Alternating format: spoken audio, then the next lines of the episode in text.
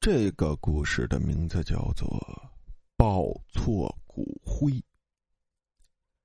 张明又从噩梦中惊醒，他又梦到昨晚那个情景。放学回家的张明正在上楼，忽然听到有人在叫他，好像是爷爷的声音。张明将头探出过道的窗口，视线寻找爷爷的身影。猛地发现一具白骨架子，正在向他奔来，发出爷爷的声音，正叫着他的名字向他奔来。张明已经连续两晚做同一个噩梦了。张明的爷爷在一年前去世了，生前张明爷爷是最疼爱张明的人。邻居王婆是个迷鬼神的人，大家都叫她神婆。王婆大门口总会挂着奇奇怪怪的黄色字符。张明曾听王婆说过，人过世之后会向后人托梦自己在阴间的情况，若在阴间过得好，后人就会做个美满的梦；若是过得不好，变成了恶灵。后人便会做可怕的梦，甚至会伤害后人。张明实在是想不通，曾经在他眼里慈爱和蔼的爷爷，死后会变成恶灵，做出伤害他的事儿。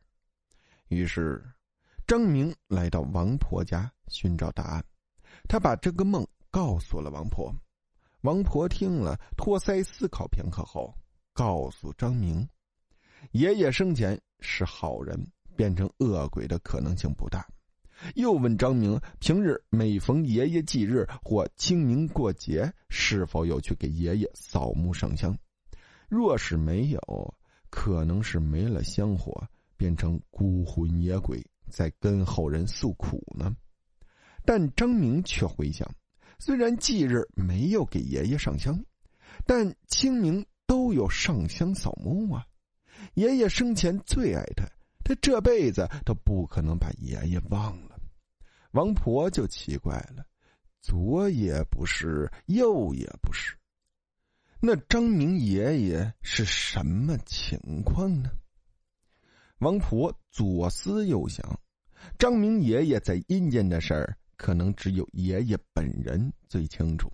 于是王婆决定招来爷爷魂魄，让。张明亲自问问，张明听王婆这么一说，自己倒不怕了，毕竟是招来的最亲最爱的爷爷的魂魄。若是招来其他东西，张明可能当场便会昏倒过去。他便和王婆约好明晚午夜时分进行招魂。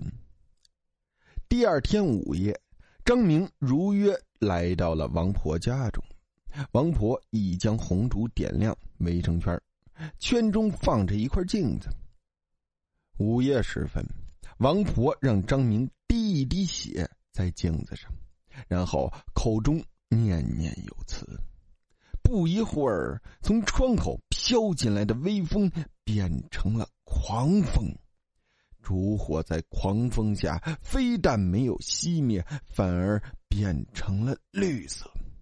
之后，镜子开始反射出模模糊糊的白光，张明心咚咚咚咚的跳个不停，直到王婆雨停，白光变成了人影，张明认出了那是爷爷的身影，眼眶立刻湿润了，怯怯的问着人影：“爷爷，爷爷，你过得好吗？那梦是怎么回事啊？”那身影对张明来说。明啊，爷爷想你。每年看到来扫墓的人不是你，爷爷难受啊。只有托梦给你，想要在梦中抱抱你。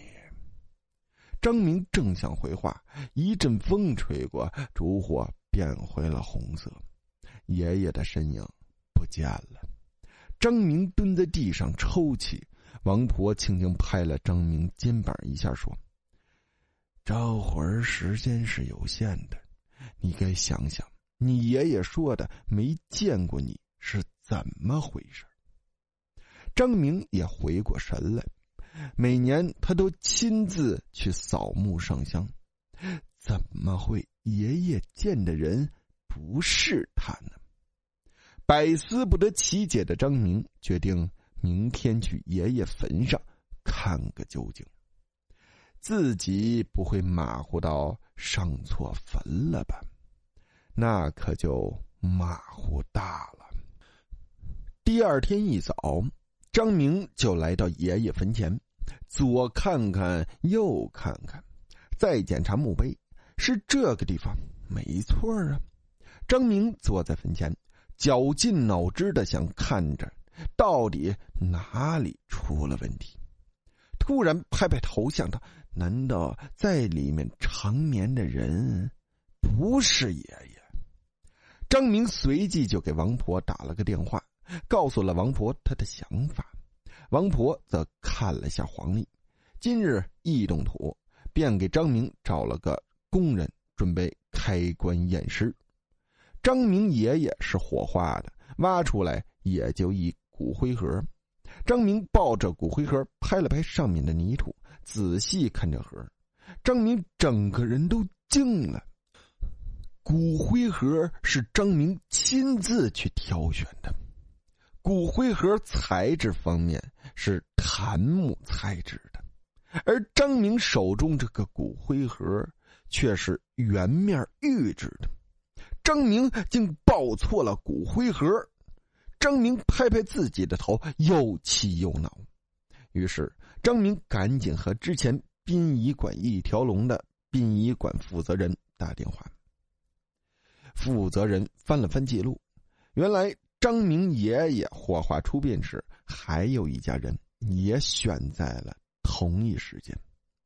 两家人竟马虎到抱错了骨灰盒。双方联系协商过后，终于让两位逝者躺进了正确的墓中。那之后，张明又梦到了那个梦，只不过这次梦中出现的不是森森白骨，而是慈祥微笑的爷爷，正向张明走来，给张明一个深深的、暖暖的拥抱。好了，故事到这里啊就结束了，感谢大家的收听。大家有什么真人真事儿发生在身边的事儿、亲身经历的事儿、诡异的事儿、不可理解的事儿，可以发信给主播，主播为你讲出你的事迹。